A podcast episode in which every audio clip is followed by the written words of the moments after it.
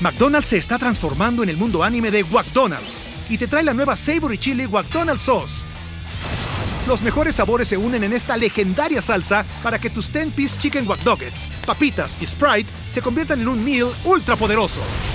Desbloquea un manga con tu meal y disfruta de un corto de anime cada semana. Solo en McDonald's.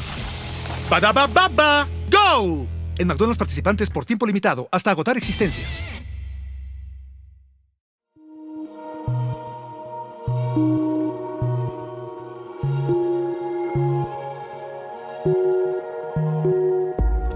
Mente. Este mundo misterioso donde se cultivan la imaginación, la percepción, la conciencia y la memoria. Donde se construyen los sueños, donde creamos nuestra realidad. Por muchos años el ser humano ha tratado de entenderla, de descifrarla, de descifrarla y hemos descubierto que posee un enorme poder, tanto para destruir como para crear. En este podcast encontrarás diferentes métodos, ideologías, entrevistas, historias y meditaciones guiadas, todo relacionado al entrenamiento de la mente, para convertirte en el creador consciente de cada segundo de tu existencia. De tu existencia. Yo soy Pau Arroyo y esto es Mind Boss. Y esto es Mind Boss. Bienvenidos y bienvenidas a un episodio más de Mind Boss. Gracias por acompañarme como cada miércoles a través de distintos, por no decir que en todos los episodios les he ido compartiendo una de las etapas más difíciles de mi vida y una de las razones principales por las cuales existe este podcast, Mindboss. Y el por qué esta etapa fue la que me ayudó a trazar un nuevo camino y le dio un sentido muy especial a mi vida. Les estoy hablando de la ansiedad. Recuerdo que cuando empecé a dar pláticas después de haber sanado, les ponía de título Ansiedad, mi mejor aliado. Y fue algo que a la gente que se acercaba conmigo, que estaba pasando por algo similar, le resultaba algo contradictorio, ¿no? Y entiendo perfectamente por qué. La ansiedad para muchas personas es lo peor que les ha pasado o les está pasando. El experimentar con ataques de pánico puede llegar a ser una de las experiencias más traumáticas para cualquier ser humano, ¿no? En lo personal puedo decir que si bien para mí el tener ansiedad fue catártico, también fue lo más difícil que he vivido. He vivido pérdidas de seres queridos que me han roto el corazón y me han dolido de una manera inmensurable. Más han sido procesos en los que comprendo de alguna manera qué es lo que me hace sentir mal, qué es lo que siento y por qué no. Más cuando no hay una razón aparente cuando no puedo realmente percibir a través de lo que estoy acostumbrada a usar para comprender un peligro inminente, que son mis sentidos, lo que veo, oigo, siento, huelo, etc. Entonces eso me asusta tremendamente, porque no sé por dónde irme o de qué huir. Y aquí es donde hago conciencia y me confirmo a mí misma que como seres humanos y generalizando, tendemos a buscar afuera las respuestas o al responsable de cómo nos estamos sintiendo por dentro. Y qué bonito es darse cuenta de que si observas tu interior, encuentras las respuestas. Qué bonito es finalmente saber que no hay nadie que tenga el poder sobre mi vida más que uno mismo. Sí, la ansiedad ha sido mi mejor aliado y mi mejor maestra. Y bueno, caí en cuenta que a pesar de que hablo esporádicamente de este tema en todos los episodios, no había dedicado uno al tema como tal. Y vaya que me lo han pedido muchísimo. Y para eso decidí invitar a una gran mujer que también ha vivido y experimentado con la ansiedad. Mi invitada de hoy es psicóloga egresada de la, de la Universidad de Anáhuac, quien también se ha capacitado en el enfoque de la logoterapia gestal y cognitivo-conductual a lo largo de los años ha dedicado su tiempo a ayudar a personas que estén pasando por este tipo de episodios relacionados a la ansiedad. Para eso creó Desansiedad, una comunidad en donde tanto personas que están viviendo o bien familiares de personas que estén viviendo en ansiedad puedan comprender a fondo qué es y cómo se puede superar. Fabiola Cuevas, Fabi, muchísimas gracias por aceptar mi invitación. Qué gran honor tenerte aquí en Mindboss. Gracias. No, hombre, Pau, igualmente gracias por, por invitarme y con esa intro, pues ya, ya estoy toda piel chinita y, felicidades también por todo lo que has logrado, Pau. Gracias, Fabi, gracias. De verdad que significa mucho tus palabras para mí. porque sé que tú también has pasado por, por esto. Y, y, no me dejarás mentir, cuando, cuando encontramos a alguien que está pasando o que ha pasado por esto, es como un clic inmediato, ¿no? O sea, es como un te entiendo, me entiendes eh, y, y, conectas muy padre con esa persona. Fabi, hay algo que mencionas mucho en tus redes y todo lo que compartes, y es que, que me gustaría que platicaras esto con nosotros, que dices que la ansiedad es lo mejor que te ha pasado, y me gustaría que nos compartieras por qué. Sí, igual que tú la ves y la veías y llegaste a poderla sentir como tu aliada, yo igual la sentía como mi mensajera, como una mensajera que, que me vino a avisar todas las cosas que ya no estaban funcionando en mi interior, ¿no? Y que era momento de redirigir mi camino, de tomar otras decisiones, de, de cambiar, de evolucionar. Pero como dices, al principio pues no se vive así. Al principio es horrible, es una pesadilla, es lo peor que, que alguien, bueno, a nivel emocional, pues es muy fuerte, ¿no? Es, no se lo recomiendo a nadie. Tampoco es como vamos todos a tener ansiedad para que tengamos una aliada, ¿no? Pero sí es un hecho que si llega a nuestras vidas y se va configurando, es porque algo no viene funcionando adecuado para ti, para tu esencia, para tu personalidad, para eso que eres única y único. Entonces, cuando algo no viene alineado a eso, que quizás antes sí te funcionó, y eso hay que agradecerle, ¿no? Tenemos estos mecanismos de protección como intelectualizar todo lo que pasa, querer controlar todo lo que pasa, complacer, eh, aspirar al perfeccionismo. Todo eso en su momento nos ayudó, pero llega un momento que ya no lo necesitamos ya es momento de dejarlo ir, de cambiarlo por otras cosas, ¿no? Por flexibilidad, por estar en el presente, por conectar con el cuerpo, sanar traumas, heridas, pérdidas.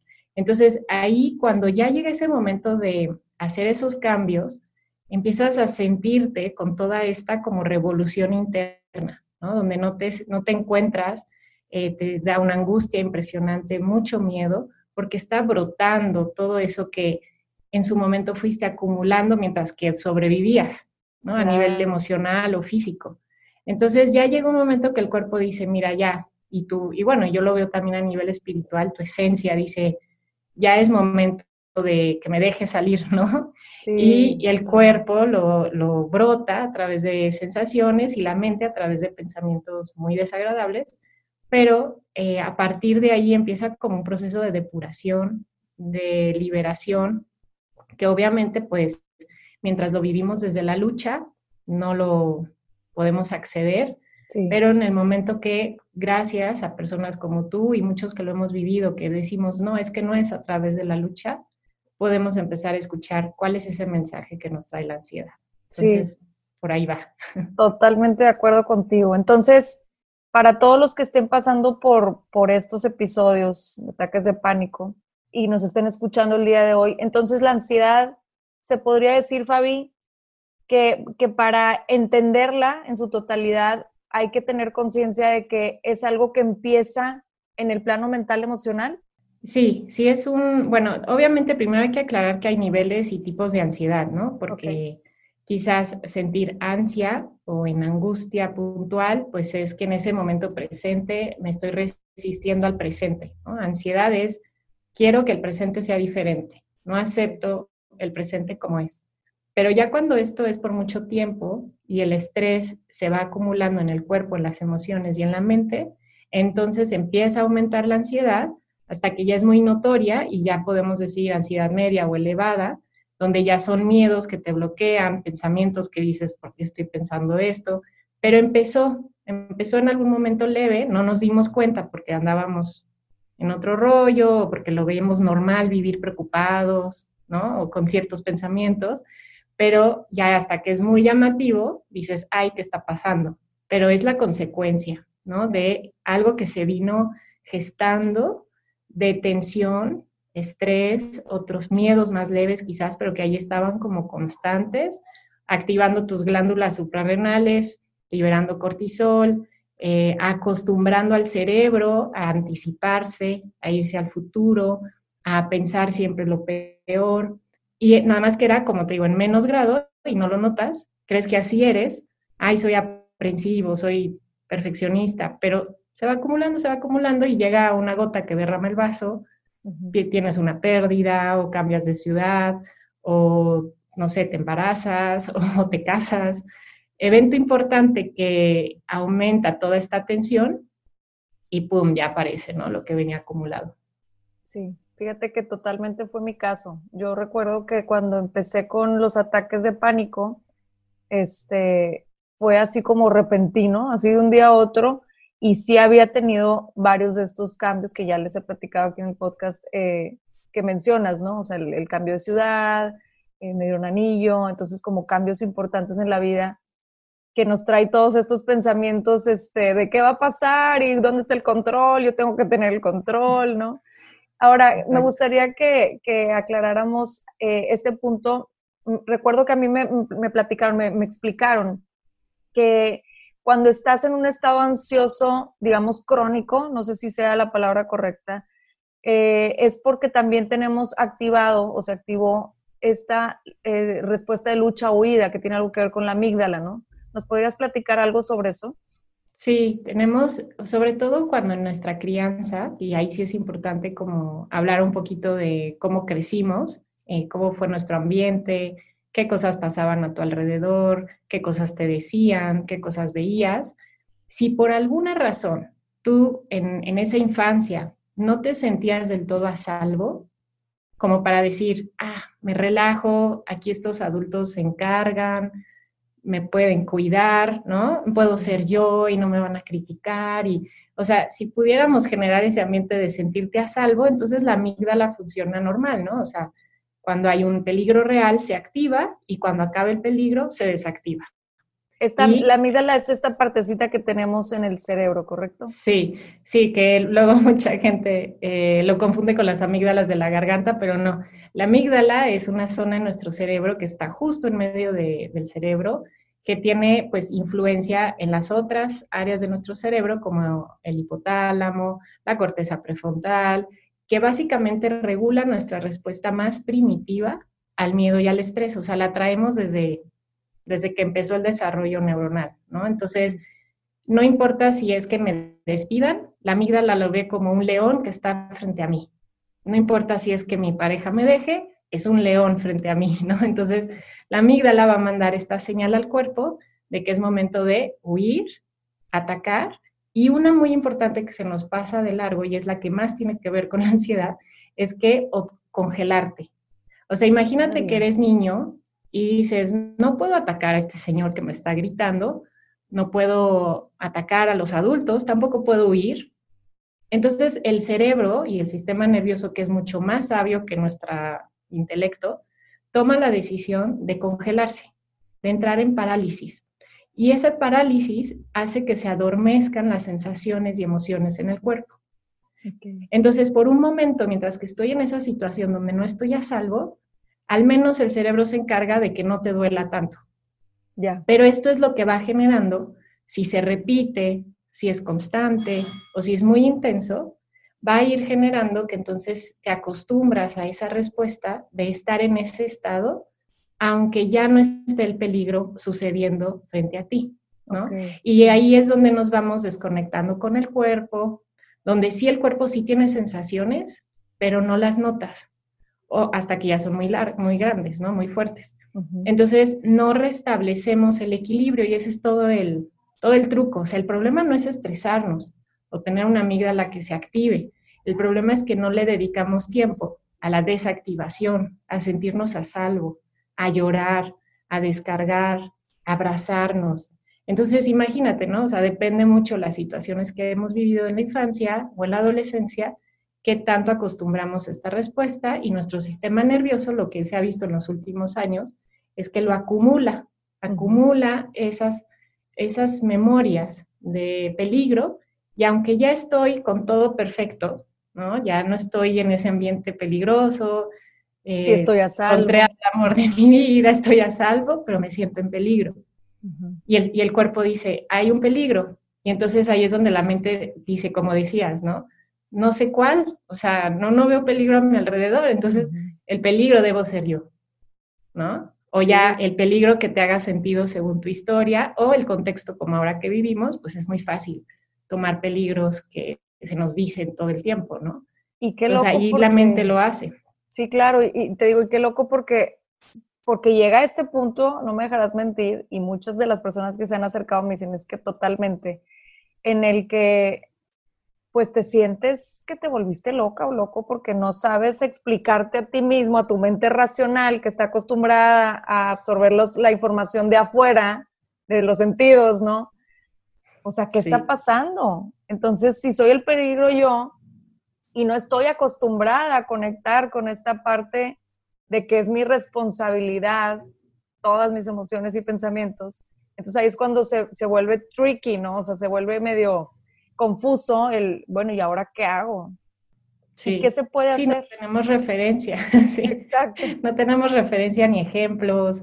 Eh, y justamente, ¿no? El doctor te dice, todo está bien, eh, es psicológico, ah, pues entonces estoy enloqueciendo, o sea, porque tengo estos pensamientos horribles, me siento fuera de control, eh, ¿no? Mi cuerpo está descontrolado y mi mente también. Pero aquí lo, lo interesante es que sepamos que no está descontrolado, al contrario, está tomando el control.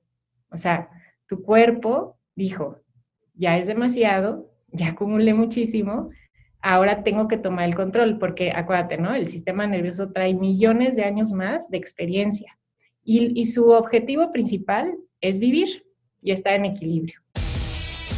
McDonald's se está transformando en el mundo anime de McDonald's y te trae la nueva Savory Chili McDonald's Sauce.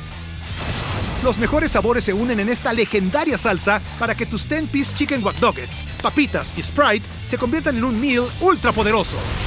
Desbloquea un manga con tu meal y disfruta de un corto de anime cada semana. Solo en McDonald's. baba ¡Go! En McDonald's participantes por tiempo limitado hasta agotar existencias.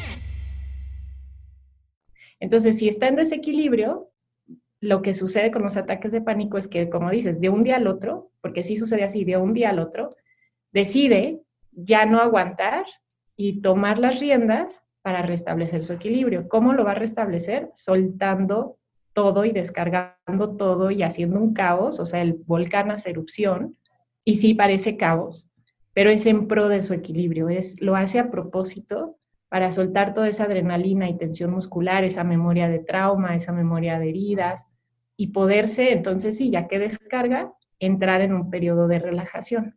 Pero claro, como entra la mente y ve todo esto y dice, no, no tengo referencia de qué es esto, debe ser ataque al corazón, debe ser locura, debe ser enfermedad, no dejamos que el cuerpo lo termine de hacerlo, seguimos activando la alerta, ¿no? Seguimos con activando el miedo, entonces ahí es donde entramos en estos círculos de ataques de pánico, ansiedad constante, donde no permito que acabe de suceder lo que mi cuerpo está tratando de hacer, pero porque no sabemos. Entonces es lógico. Entonces justamente es conocer por qué nuestro cuerpo es tan sabio y animarnos a dejarlo sentir eso y a dejarlo explotar. Y eso es lo que hay que hacer, ¿no? Bajar un poquito de la mente y decir, ¿sabes qué mente? Ahorita tú y yo no lo vamos a resolver. Vamos a confiar en los millones más de sabiduría que trae el cuerpo y que él se encargue. Y entonces te dejas guiar y ahí entra donde quieres temblar, quieres llorar, quieres tumbarte al piso o quieres moverte y escuchar eso que te va pidiendo el cuerpo es como un primer, un primer paso, ¿no? Eh, de permitirte sentir todas esas cosas y descubrir, y esta es la parte para mí más importante en la ansiedad, convencerte tú misma de que ni enloqueciste ni moriste dejando el control. O sea, porque siempre está la duda, ¿no? De, claro, yo lo tengo bajo control, claro, yo controlo que no me, se me eleve esto, pero ¿y si un día no lo controlo? ¿Sí voy a enloquecer? Entonces es soltar todo el control y ya comprobar que no enloqueciste, que no moriste. Y mucha gente me dice, pero se me va a elevar la presión, pero este, voy a perder el control. Si estás sano y ya lo comprobaste, ya te hiciste estudios y todo, tu cuerpo es capaz de llegar a ese clímax y a partir de llegar al clímax va a empezar a descender. Pero sí, no, no es fácil, pero el camino es a través del cuerpo. Ok, y Fabi, y en, así hablando de esto, ¿no? De, cómo permitirle al cuerpo hacer el proceso y cómo permitir la sabiduría que dices que, que tenemos ahí integrada, así que estoy totalmente de acuerdo. ¿qué hacemos? O sea, porque mucha gente nos escucha hablar y dice, qué padre todo lo que hicieron. ¿Cómo le hago? O sea, ¿qué, qué ejercicios puedo hacer? ¿Qué herramientas puedo aplicar a mi vida para precisamente lograr esto? Mientras más en contacto con el cuerpo estemos, menos va a necesitar él hacer estas cosas, ¿no? Entonces, el punto es apoyarnos de actividades que nos llevan a ese contacto con el cuerpo.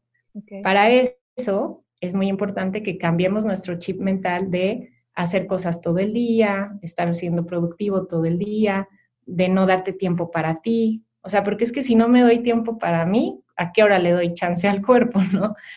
Entonces, un ejercicio que yo les recomiendo ya en lo práctico es que hagan una lista de las 10 cosas que sienten que les da miedo o que representa esta ansiedad, porque cada quien lo vive diferente, y las órdenes de la menos temerosa a la más temerosa y que en el día hagas tres momentos de hacer un alto, una pausa de tus actividades a propósito, o sea, que no te esperes a que el cuerpo te frene, sino tú frenarte a propósito y cerrar tus ojos y conectar sintiendo esa sensación menos temerosa.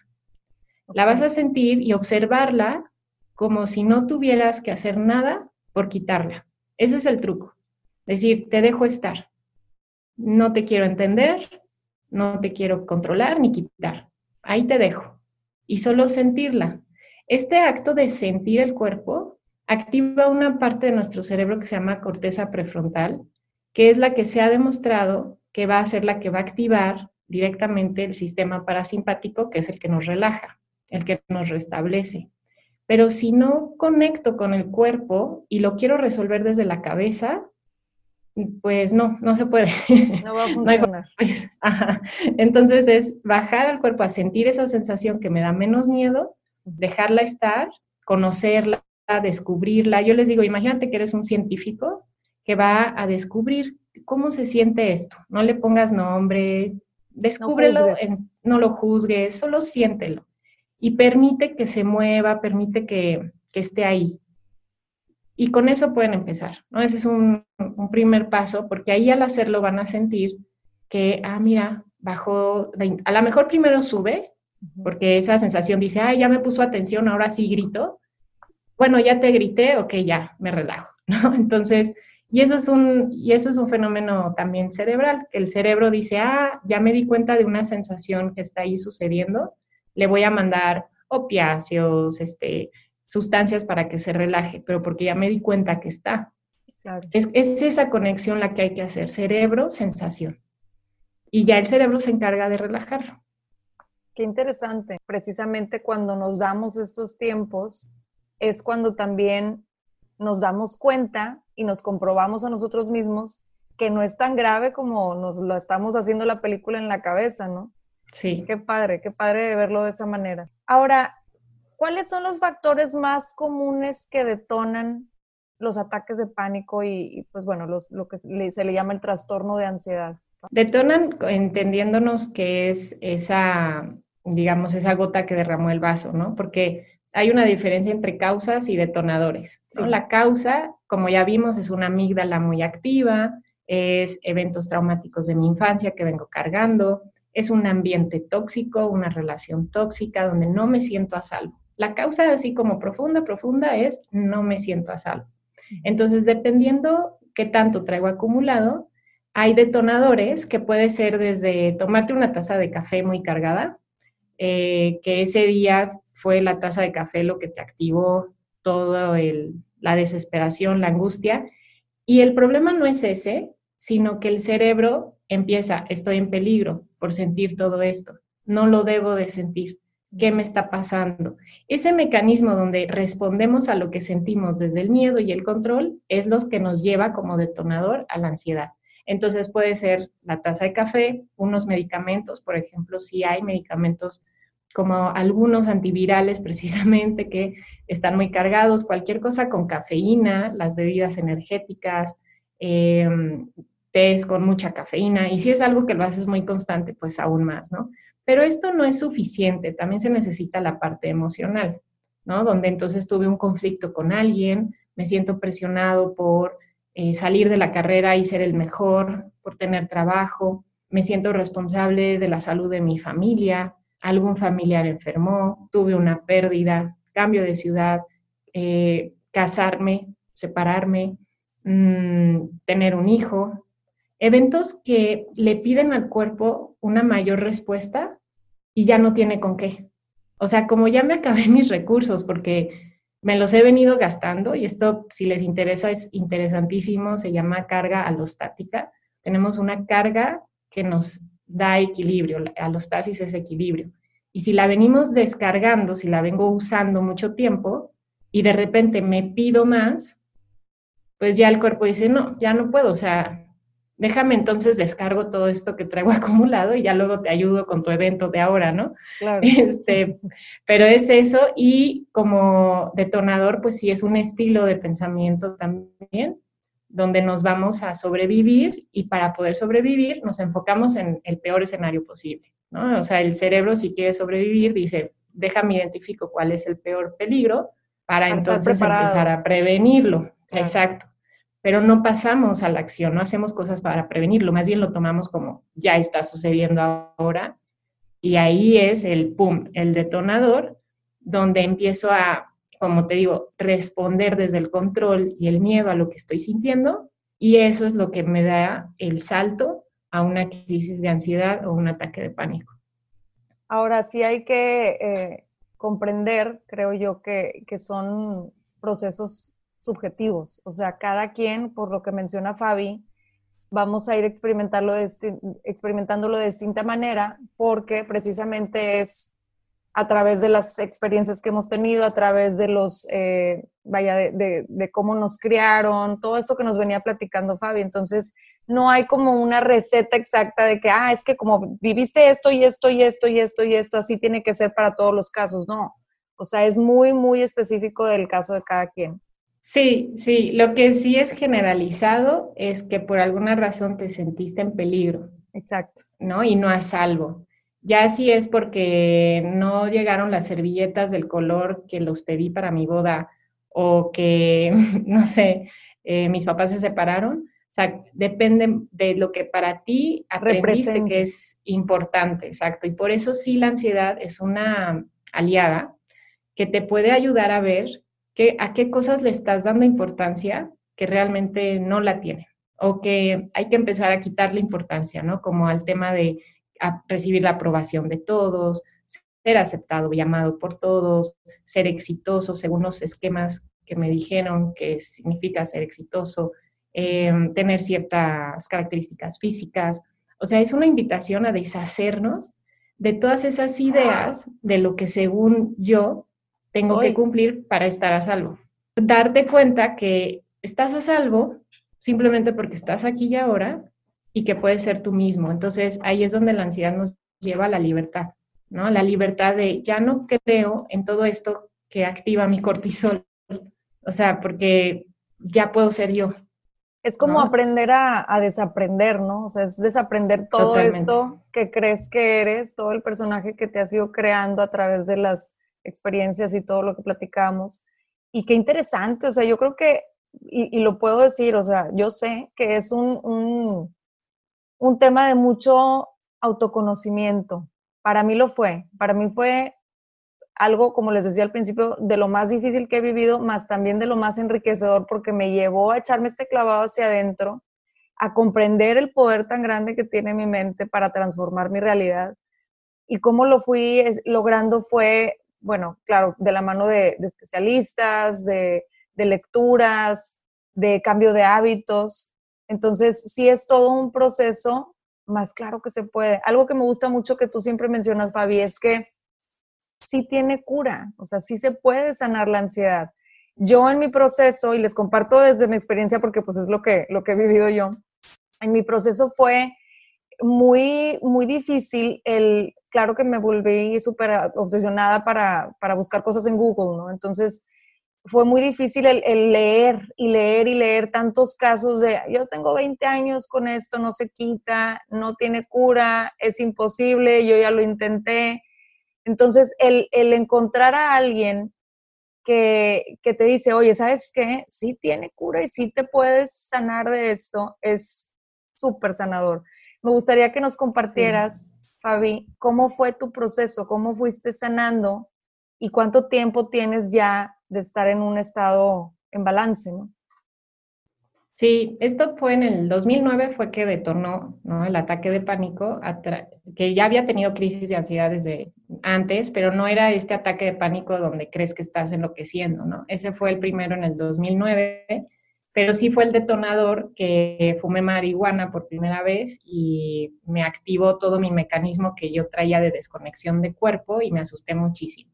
Pero la causa era que estaba estresadísima buscando trabajo, que estaba insatisfecha con mi realidad, que vivía haciendo cosas a escondidas de mis papás, ¿no? Con mucha presión económica, más todo mi antecedente de antes de mi forma de pensar negativo, relacionar relaciones codependientes, ¿no? Toda la baja autoestima, o sea, todo eso pues ya lo traía desde antes. Gracias a Dios, y yo así lo veo, explota y me forza, ¿no? A, empezar este encuentro conmigo, a, al día siguiente empezar terapia, navegué por varios terapeutas hasta que llegué al punto donde ya no quería vivir, ¿no? No me estaba ayudando lo que estaba haciendo, ya no quería vivir y ahí fue donde me dicen, no, pues ve con una psiquiatra porque pues no puedes estar así, ¿no? Mi mejor amiga me dice, yo pues sí, la verdad sí, ya estoy a punto de terminar con mi vida y esa parte consciente de mi cerebro dijo, pues ya, ¿no? Este, ve con una psiquiatra. Y fui con una psiquiatra que también es gestalt, o sea, ella es terapeuta gestalt,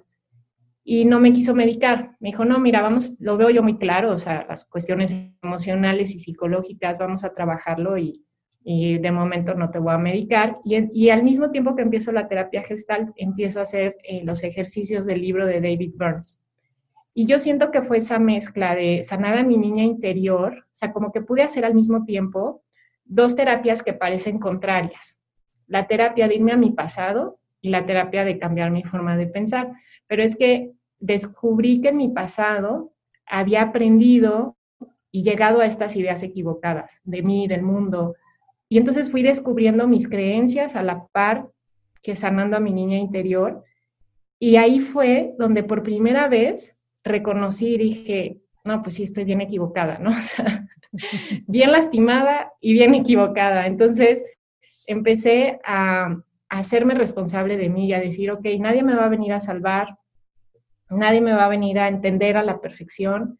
Tomé las riendas y también me rebelé porque mucha gente, igual otros terapeutas, amigas de psicología me decían, tienes que aprender a vivir con esto, ¿no? Y, solo lo vas a controlar. Y era como, no, ¿cómo me dices que voy a vivir así siempre? O sea, y sí fue un acto de rebeldía, Pau, sí fue de, no, a mí me vale, pero yo encuentro la forma de, vivir bien.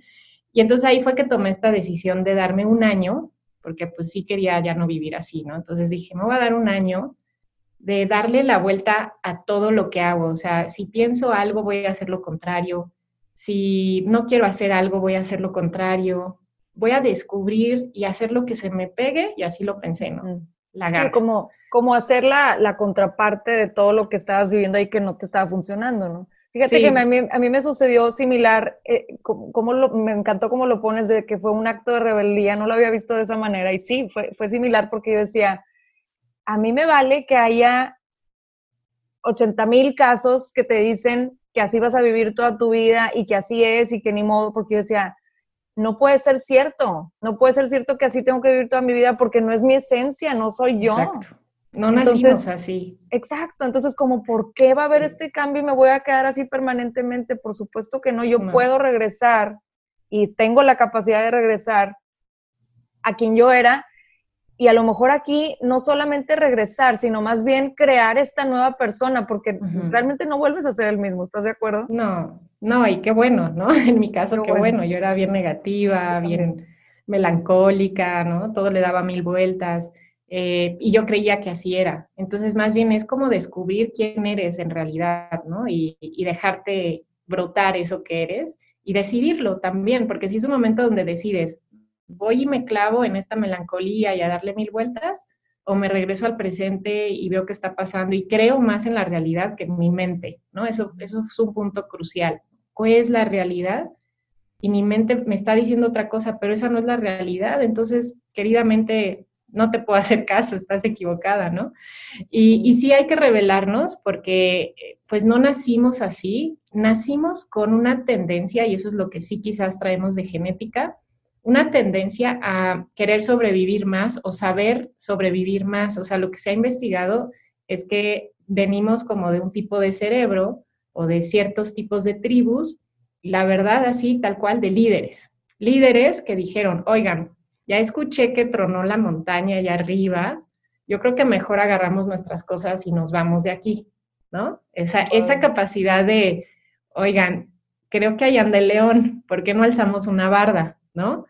Pero el problema o el, pues sí, el conflicto en, en traer esta tendencia es que si no confiamos en nosotros y nos guardamos todas esas ideas y tenemos estas heridas que no nos permiten decir, oigan, ¿no? Este, alzo la mano, véanme, tengo una idea.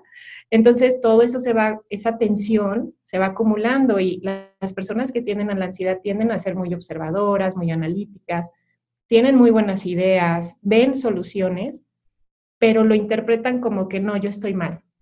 No, nadie me va a hacer caso. Ajá, entonces la clave es la confianza y decir, no, ¿sabes qué? Sí, o sea, pues aunque nadie me siga, yo voy para allá, ¿no? Sí, sí, y ya darte cuenta que, ah, tú también, ah, tú también, y crear nuestra nueva tribu. Por eso lo que decías al principio de que cuando nos encontramos te sientes como en familia, porque sí traemos ahí como un grado más de sensibilidad, también sensibilidad de los sentidos, sensibilidad corporal, emocional, y sí traemos también unas ganas de vivir bien, de vivir tranquilos, de vivir en paz, sanos y, contentos, y haciendo lo que queremos. Hay quienes no le dan tanta importancia a eso, ¿no? Pero tú sí. Entonces es como nada más decir, va, pues confío en mí, me revelo y voy tras ello. ¿No? Y ahí le damos la vuelta y usamos el cerebro que traemos para lo que lo traemos y no como, ay, qué mal que soy así o estoy mal de caja, ¿no? De fábrica, salí dañado. No, para nada, al contrario. Tienes muchas cosas buenas que nada más es cuestión de aprender a usarlas. Qué bonito, qué bonito lo pones. Bueno, y nos estabas platicando, Fabi, entonces, que hiciste este acto de rebeldía y cómo fue el proceso después. Pues sí, fue mucho de diario, la verdad, diario hacía los ejercicios de, cambio de creencia, o sea, si al día algo me generaba malestar, hacía mi registro de qué pensé, qué me hizo sentir, por qué pienso esto, ventajas y desventajas, o sea, todo el trabajo cognitivo como muy fuerte, Entonces, pero a la vez... Te quería preguntar nada más aquí, antes de que se me vaya la idea. Entonces, ¿estás de acuerdo en que es un meramente un entrenamiento mental, ¿verdad? Porque tenemos como, o sea, haz de cuenta, no sé, a mí me pasó a los 25 por ahí. Entonces dices, oye, tengo 25 años de estar pensando de cierta manera y por eso se fue acumulando todos estos procesos que no trabajé y que ahora están tronando. Y de repente quiero entonces formar este nuevo camino, este nuevo surco neuronal, ¿no? Esta nueva manera de, Exacto. de pensar. Y por eso es que es difícil, ¿no? Sí, y además porque estamos identificados con el otro. Entonces, el reto es decir, ay, ¿ahora quién voy a ser si no soy esa persona negativa?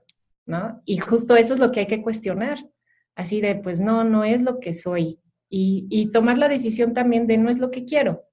Y darte cuenta que también hay profundidad y también hay pasión y, y sensibilidad extrema en el otro mundo, porque es que a veces eso es lo que nos engancha al surco negativo, ¿no? Que nos hace sentir mucho.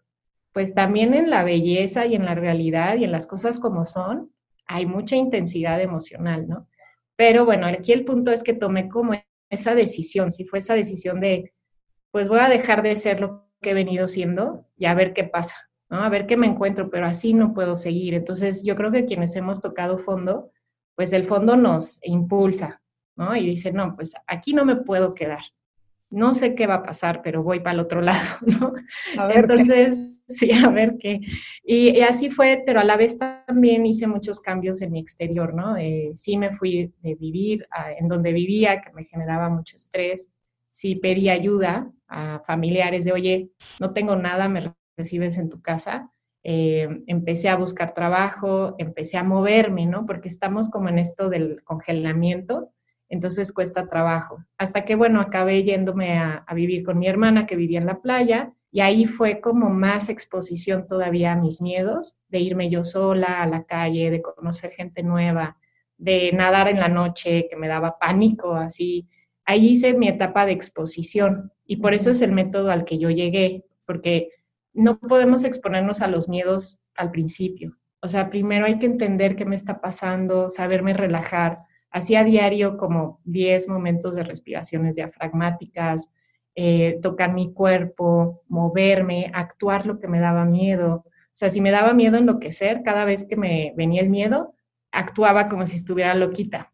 O sea, como para exponerme a eso, así de y perdí el control. Y, porque eso decía el libro que hay que hacer y yo lo hacía porque, ya sabes, o sea, ese quiero estar bien y aquí dice, pues lo voy a hacer, ¿no? Y eso se llama, ¿no? Terapia de exposición. Exacto, sí. Sí, entonces hice muchísima terapia de exposición. Si me daba miedo lastimar, pues me expuse a eso. No podía ver objetos dañinos.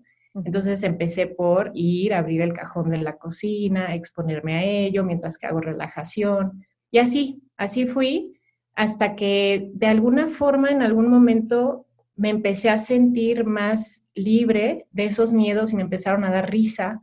Y si aparecía el pensamiento negativo, era como, ah, sí, ya sé, ¿no? Ahí está, así, no me importa, voy a nadar, no me importa, voy a tomar el sol, no me importa, voy a ayudarle a los demás o lo que sea.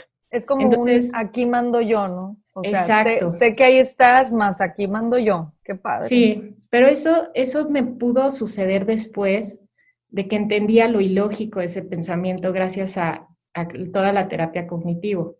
Entonces, porque como que si del inicio lo quieres hacer, es como, no, de verdad lo creo, ¿no? Entonces hay que irle quitando poder a esos pensamientos, conectando mucho con el cuerpo, ¿no? Esto es lo que sí es real, lo que está pasando en mi cuerpo y a mi alrededor. Y cuando los cuestionamientos de, ay, pero ¿y qué tal que todo esto es una mentira? ¿Qué tal que esto es irreal? ¿No? Que también viene, era como, pues este momento es real, este momento. Entonces me regresaba, me regresaba, me regresaba. El presente, el presente, el presente. Exacto. Y ya como tomando las decisiones que iban más con lo que yo quería, que esa es la parte final, ¿no? Donde ya empiezas, entonces ahora sí, me llama la atención la meditación, pues voy a ver qué onda con eso, me llama la atención este tipo de música, me llama este tipo de personas, dónde quiero vivir, a qué me quiero dedicar. Y en lugar de buscar trabajo, fue como, ¿qué me llama? O sea, de verdad, ¿yo qué quiero hacer? Googlear tal cual, ¿no? Porque somos muy buenos en googlear. ¿En dónde podía hacer eso que me quería hacer? Y así fue que encontré un trabajo increíble, donde no creía que existiera un trabajo donde me decían, llega a la hora que quieras. Y, y yo así de, pero esto es un trabajo, o sea, yo llegaba estresada a las 8 de la mañana y me decían, no, o sea, no tienes que hacerlo, ¿no? Entonces, pero busqué ese lugar donde me ayudaran también a romper y era un lugar pues de desarrollo humano, de crecimiento personal, donde pude seguir creciendo en esta parte hasta de verdad, Pau, llegar a, sentir ese enamoramiento por mí y por la vida, pero porque ya estaba haciendo lo que yo quería, ¿no? Ya me sentía libre y ya no creía en todas las cosas de mi cabeza y mi cabeza dejó de, de ponerle esa atención y de generarlo. Entonces, más o menos así fue regresaste a, tu esencia, ¿no? Conectaste con esto que verdaderamente soy yo, porque cuando estamos en este, pues, personaje, ¿no? De, de, soy ansiosa o soy ansioso, puede ser muy difícil conectar con, con, lo que verdaderamente eres, porque dices, es que esta es mi realidad y te la crees. Dices, este es mi nuevo yo y hasta te etiquetas, ¿no? Este es, esta soy yo, ahora. Realmente no, o sea, cuando sí te permites, como bien decías, estos momentos, estos cambios y vas conectando con, con quien realmente eres, con tu esencia, entonces recuerdas qué es lo que me gustaba hacer, qué es lo que quiero hoy en este momento hacer y, y por qué, ¿no? Sí. Ahora, eh, creo que es importante también mencionar, Fabi, y creo que no me dejarás mentir, que es un proceso de mucha paciencia con nosotros mismos. Sí. ¿Cómo fue para ti? regresa, ¿no? O sea, de repente regresa el pensamiento en ese proceso o o te vuelves a sentir mal y entonces lo interpretas negativamente.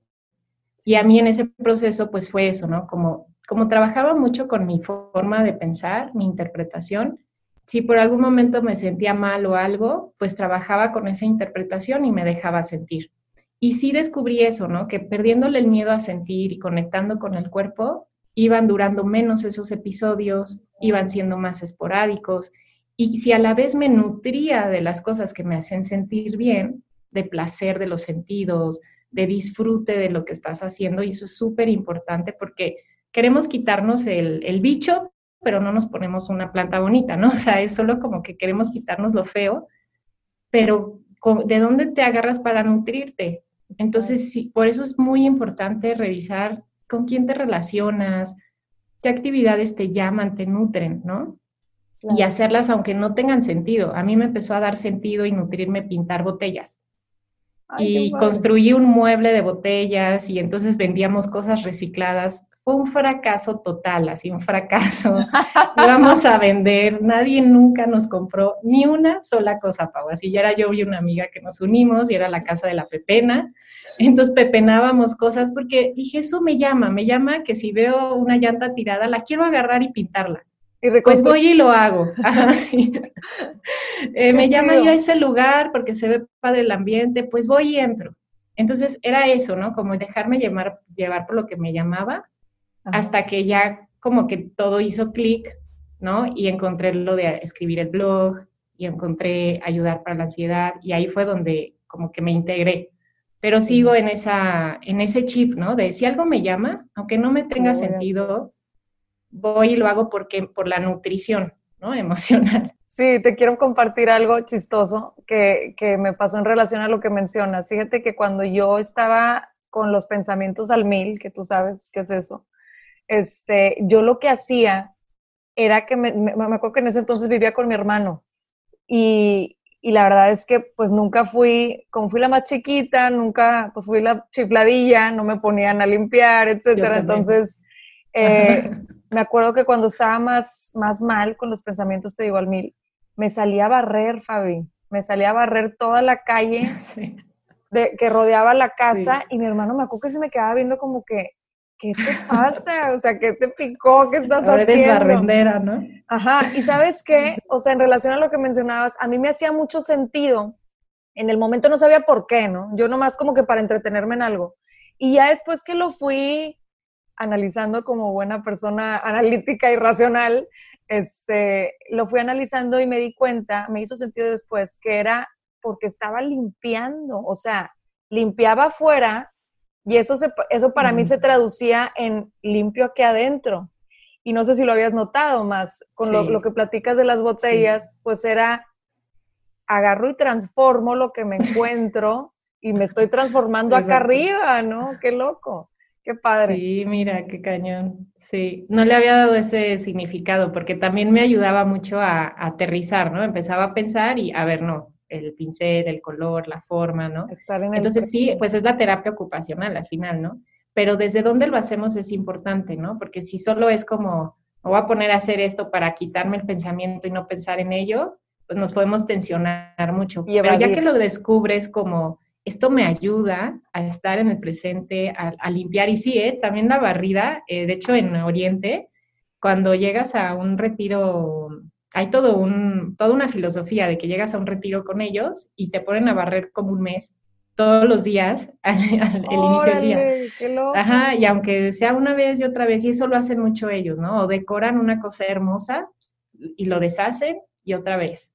Entonces, como este, este volver a hacerlo, bajar, ocuparte de algo, ponerle movimiento a tu cuerpo, atención en otra cosa que te aterriza, y que además tiene este símbolo de limpiar y transformar, pues sí, está padrísimo. Y sí, sí, también barrer es, es, me gusta a mí barrer también.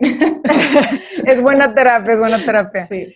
Fabi, ¿nos podrías compartir eh, algunas herramientas que en lo personal tú usabas, por ejemplo, herramientas SOS, o sea, en el momento, te está dando un ataque de pánico, ¿qué herramientas nos podrías recomendar para ese momento? En la que más era mi SOS, sí era como, eh, eh, me imaginaba que yo me agarraba de una cuerda mientras que el huracán pasaba encima de mí y la cuerda era mi sensación del aire entrando en mi nariz. Entonces era como, voy a dejar que esto suceda mientras que yo estoy aquí en mi nariz. O sea, solo voy a poner atención a cómo se siente mi nariz mientras que dejo que todo lo demás suceda. Eso me ayudaba muchísimo porque podía sentir que mi cuerpo temblaba, sudaba, eh, todo eso que sentimos y, y, sin esa prisa de quitarlo y era como, solo me quedo aquí. Y ya eso fue muy al principio, ya después aplicaba la de voy a abrirme a recibir y a dejar que suceda esto que va a suceder. Y sí creo que el último ataque de pánico que tuve fue el que de verdad lo hice no queriendo controlar, porque es que todavía el ponerme en mi nariz era un poco ahí de, estoy tensa y controlando esta situación para que no me salga yo de control, ¿no? Por miedo. Me contengo. ¿no? Exacto, exacto. Entonces, sí, el último ataque de pánico de verdad sí fue así de tumbarme en el sillón, abrir los brazos y decir, ya, o sea, si voy a enloquecer, prefiero saber la verdad que seguir sufriendo por algo que, que no estoy pudiendo controlar, ¿no? Entonces, sí, sí fue como un, si me muero ahorita, ya me muero, si enloquezco, que enloquezca, no voy a hacer nada por controlarlo. Y ahí fue como una liberación, pues, muy importante, ¿no? De, darme cuenta que podía dejar de controlar y, no pasaba nada de lo que había pensado. Entonces ya a partir de ahí fue como puro descenso. Y en los momentos de, de piquitos, ¿no? porque sigues teniendo, sí me aterrizaba mucho una pequeña práctica de yoga que tenía, de cinco ejercicios, cinco saludos al sol, un ejercicio que me gusta mucho de estirarme, el de girarme. Y entonces en las mañanas hacía eso y si en algún momento sentía que lo necesitaba, después de dejarme sentir, hacía mi, mi aterrizaje con la yoga. El pintar, las manualidades, pues son algo que también nos pueden ayudar mucho. Escuchar música positiva. Cambié también la música, ¿no? Porque si te fijas, oímos música bien, bien negativa, ¿no? De todo me dejó y nada vale la pena y todo ese, ese discurso horrible. Y rata inmunda. Y ahí fue que descubrí el, Así que nada más siguen poniéndonos en un chip de negatividad. Entonces, la música es muy importante, va, se queda almacenada en niveles muy subconscientes. Entonces, empecé a descubrir la música, en mi caso fue el reggae, la música clásica, que hablaba de cosas más bonitas, ¿no?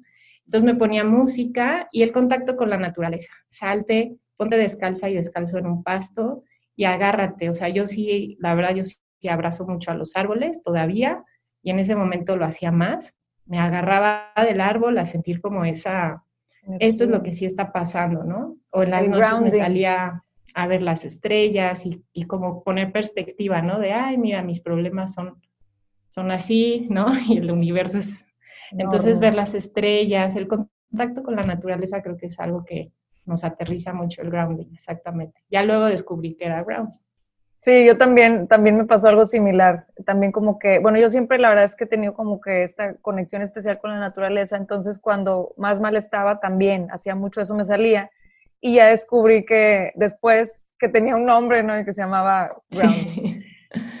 Fabi, aquí me gustaría que nos apoyaras con esto. Eh, muchas veces me ha tocado, eh, pues, platicarles a las personas que se acercan que algo de lo que a mí me sirvió muchísimo en este proceso de sanar desde raíz, todo lo que estaba viviendo, era precisamente que en el cambio de hábitos, como lo bien lo mencionabas ahorita, que empezaste a cambiar hasta la música, este cambio de, de actividades, etcétera. En este cambio de hábitos es importante mantener en cuenta y tener conciencia de que no estés cambiando en función de dejar de ser ansioso o ansiosa. Esta parte importante que hay que tomar en cuenta de que no todo lo que vayas a hacer para sanar sea por sanar la ansiedad, sino más bien porque quieres estar saludable, ¿no? ¿Cómo podemos ahí arrojar algo de luz a este concepto? Sí, a mí también hubo un momento que me di cuenta que era agotador y seguramente se han de dar cuenta, ¿no? Es muy cansado querer hacer todos estos hábitos nuevos, sentarte a meditar, hacer yoga, comer bien, desde esa motivación de quitarme la ansiedad, porque al final seguimos actuando desde el miedo y desde la ansiedad, ¿no? Desde el rechazo a la ansiedad. Y no estás haciéndolo por querer incorporar algo que te haga sentir bien y no te sientes del todo bien o no recibes del todo sus beneficios de esas actividades porque estás desde esa motivación de quitar la ansiedad. Entonces yo también lo que hacemos mucho es preguntarles, ¿por qué te quieres sentir bien o por qué quieres empezar este proceso, ¿no? Para quitarme la ansiedad. Ok, ahí estamos hacia negativo. Entonces, hay un ejercicio que se llama la flecha ascendente y es, ¿y para qué? ¿Para qué quieres quitarte la ansiedad?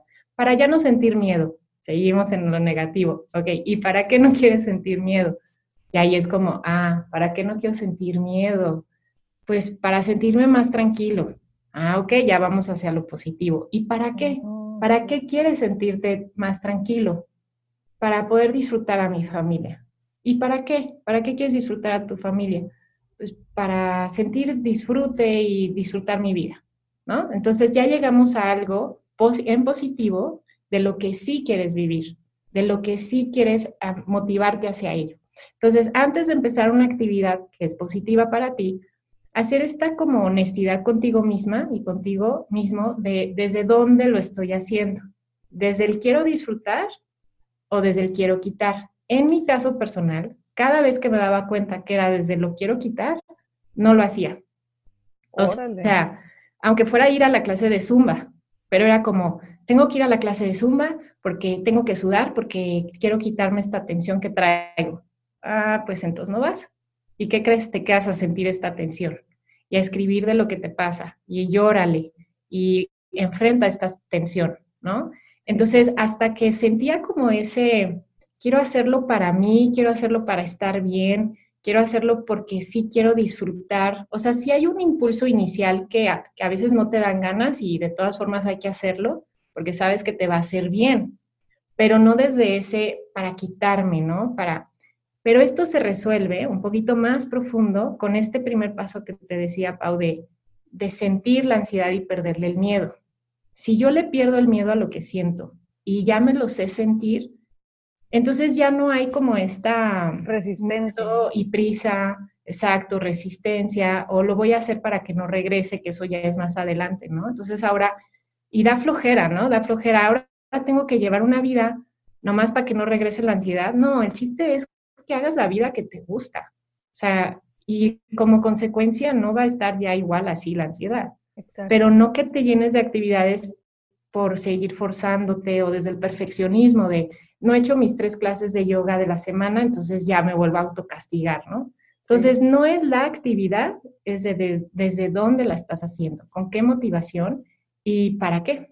Entonces, ese ejercicio de la flecha ascendente puede ayudar mucho. Lo hacía hasta con cuestiones prácticas de, ¿Para qué quiero echar la lavadora de ropa? Ah, pues para que mi mamá no llegue y me diga que soy una fodonga. Ah, pues no la he hecho. ¿No? Este, entonces, ¿para qué sí la quiero echar yo? Ah, para yo disfrutar del olor a que huele rico mi ropa. Ah, va, echamos la lavadora. Entonces, el chiste es encontrar motivación que es intrínseca para ti y en positivo. Positivo. Qué interesante. Ese es el truco.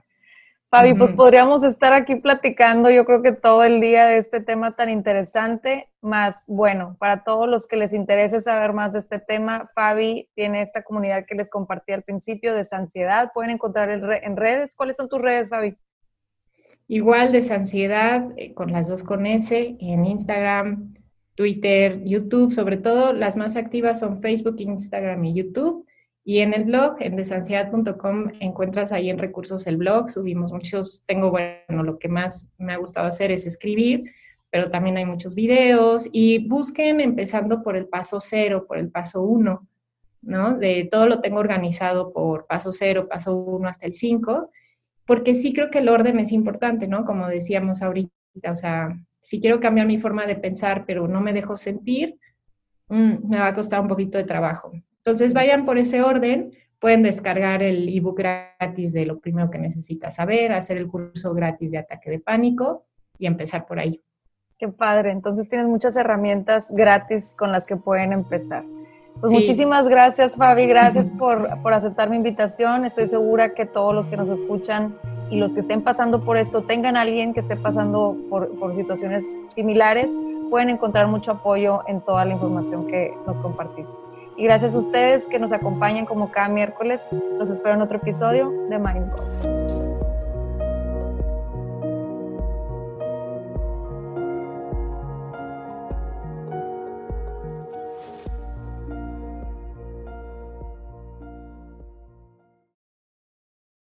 Lucky Land Casino asking people what's the weirdest place you've gotten lucky? Lucky? In line at the deli, I guess? Aha, in my dentist's office. More than once, actually. Do I have to say? Yes, you do. In the car before my kids' PTA meeting. Really? Yes. Excuse me, what's the weirdest place you've gotten lucky? I never win and tell. Well, there you have it. You can get lucky anywhere playing at LuckyLandSlots.com. Play for free right now. Are you feeling lucky? No purchase necessary. Void where prohibited by law. 18 plus. Terms and conditions apply. See website for details.